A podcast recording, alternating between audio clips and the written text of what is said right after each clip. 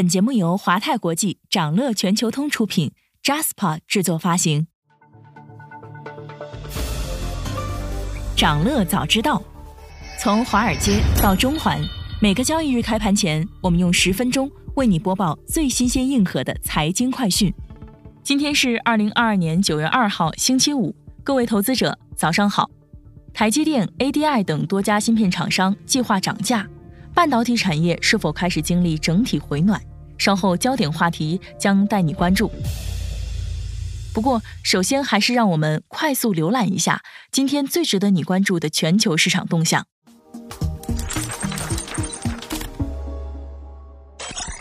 本周四公布的美国八月 ISM 制造业指数，并未如市场预料进一步下降，而是持稳于两年来低位。就业和新订单分项指数均反弹。但这种体现经济韧性的迹象，被投资者视为美联储可以继续加息的理由。受此影响，当地时间九月一号，美股低开，道指、标普止步四连阴，纳指五连跌，续创一个月新低。欧美国债价格进一步下跌，收益率又创新高，其中十年期美债收益率一度升于十个基点，又创两月新高。两年期收益率四日连创近十五年新高。市场对央行加息和全球衰退的担心持续，投资者投入美元怀抱，寻求避险。美元指数两年来首次盘中涨破一百一十。欧盟正在考虑干预能源市场的所有可能性。本周四，欧盟一位高级官员称，欧盟正在考虑制定能源价格上限，对能源公司征收暴利税，也可能会采取措施减少电力需求，并且正在考虑改革欧盟电力市场的设计。俄乌冲突爆发后，欧洲电价史无前例的飙升，在过去一年暴涨近十倍。而近期欧洲电力市场明显失控，德法两国的电价几乎每天都在刷新纪录。本周一，德法明年电价双双突破一千欧元大关。当日稍晚，欧盟宣布囤气速度快于预期，预计提前一个月完成计划，电价才从历史新高回落。英国通胀持续飙升，英国人生活水平正直线下降。本周四，英国智库决议基金会表示，随着通胀不断飙升，英国家庭的实际可支配收入将在两年内缩水百分之十，除非下一届英国政府提供额外的财政支持，否则英国人的生活水平将面临一个世纪以来最大的紧缩。在减持美团的消息被指不准确后。有消息称，腾讯计划年内减持一千亿元上市公司股票投资。昨日，腾讯回复称，没为减持设定任何目标金额。腾讯的投资一向以为公司和股东创造丰厚回报为目标，而不是要在任何既定时间内达到一定金额。腾讯亦没有受到针对投资组合的外部压力。本周四，拼多多旗下跨境电商平台 Temu 在海外上线。目前，PC 端和 App 端都已经上线。注册信息显示，Temu 注册人地址为拼多多总部所在地。早前在八月中旬，拼多多就传出筹备跨境电商平台的消息。在今年二季度财报后电话会中，拼多多 CEO 陈磊也曾表示，海外业务具备创造新价值的可能性。广告业务承压，微博公司二季度营收下降百分之二十二。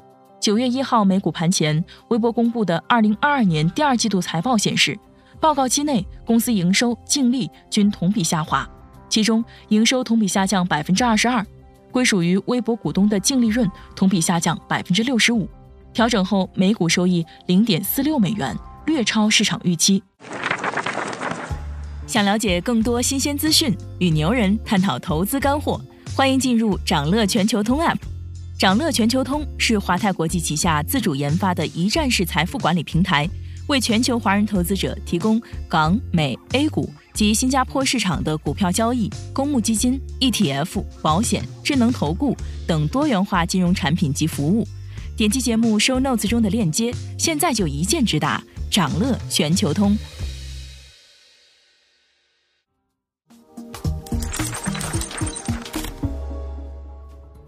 您正在收听的是长乐全球通早间资讯播客节目《长乐早知道》。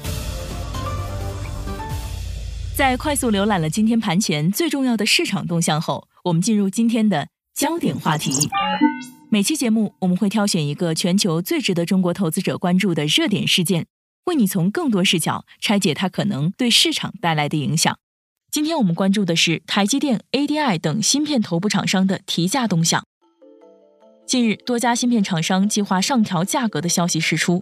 美国模拟芯片巨头 ADI 向其经销商发布一份调价函，宣布公司部分芯片产品将于九月二十五日开始提价，以维持其毛利率水平。ADI 还强调，提价不是为了扩大利润率，而台积电明年各制程平均涨幅百分之三起跳，成熟制程可能上涨百分之六。不过，台积电回应称，对相关价格议题不评论。三星电子和韩国唯一一家纯晶圆代工公司。Key Foundry 计划将其晶圆代工价格提高百分之十五至百分之二十，涨价幅度取决于客户的晶圆订单量、芯片种类和合同期限。除此之外，上调代工价格的厂商还包括联华电子、中芯国际、革新等。台积电是全球最大的芯片代工厂，占全球芯片代工市场一半左右的份额，部分制成份额则高达百分之七十。苹果、高通、联发科、英伟达等都是台积电的客户。三星则为全球第二大芯片代工厂，而 ADI 则是全球第二大模拟芯片厂。因此，这些芯片巨头们的涨价计划可能会对整个半导体产业以及下游消费电子的价格波动产生影响。不过，芯片涨价是否意味着半导体产业寒气回暖？首先，涨价原因主要来自通胀、硅片价格高涨、供应链瓶颈、人力成本不断提高等因素造成的成本压力。而非需求推动。此前，中芯国际就表示，因为原材料和人工成本的涨价，增加了公司百分之十的营业成本。成本上升背后，另一个重要原因是硅片的供需关系持续处于紧张状态。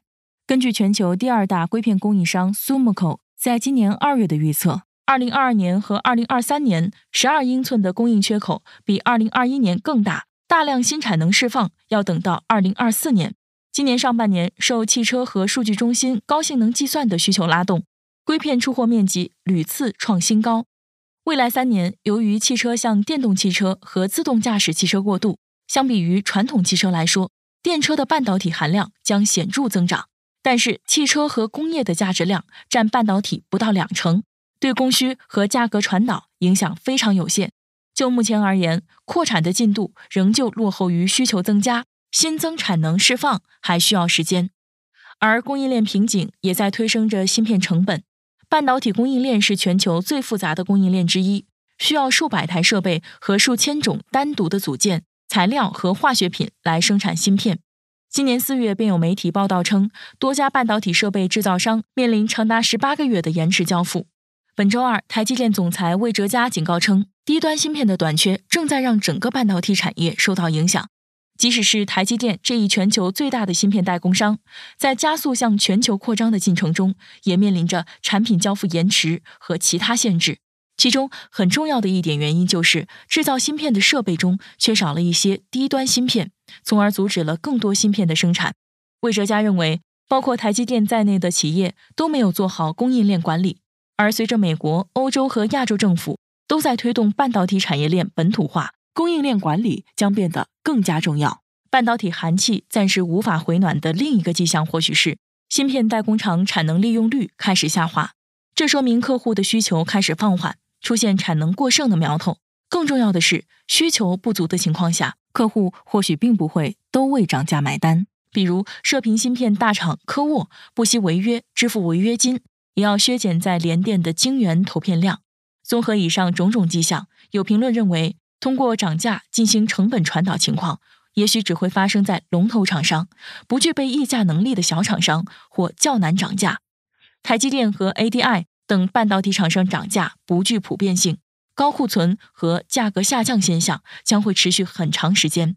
此轮涨价或许并不是需求向好的信号，芯片行业接下来的日子或许会更艰难。此外，如今芯片行业面临的不确定性也在加剧。近来，芯片制造商英伟达表示，接到通知，要求其对中国和俄罗斯的一些高端芯片出口需要获得美国政府的许可证。对此，商务部回应称，美方相关做法背离公平竞争原则，违反国际经贸规则，不仅损害中国企业的正当权益，也将严重影响美国企业的利益，阻碍国际科技交流和经贸合作，对全球产业链供应链稳定和世界经济恢复造成冲击。今天还有这些即将发生的日程值得你关注：美国将公布八月非农就业报告以及八月失业率；美国七月耐用品订单月率、工厂订单月率也将公布。欧元区将披露七月 PPI，德国将公布七月贸易账。想了解更多新鲜资讯，与牛人探讨投资干货，现在就点击节目 show notes 中的链接，进入掌乐全球通 app。以上就是今天掌乐全球通、掌乐早知道的全部内容，期待为你带来醒目的一天。祝您在投资中有所斩获，我们明早再见。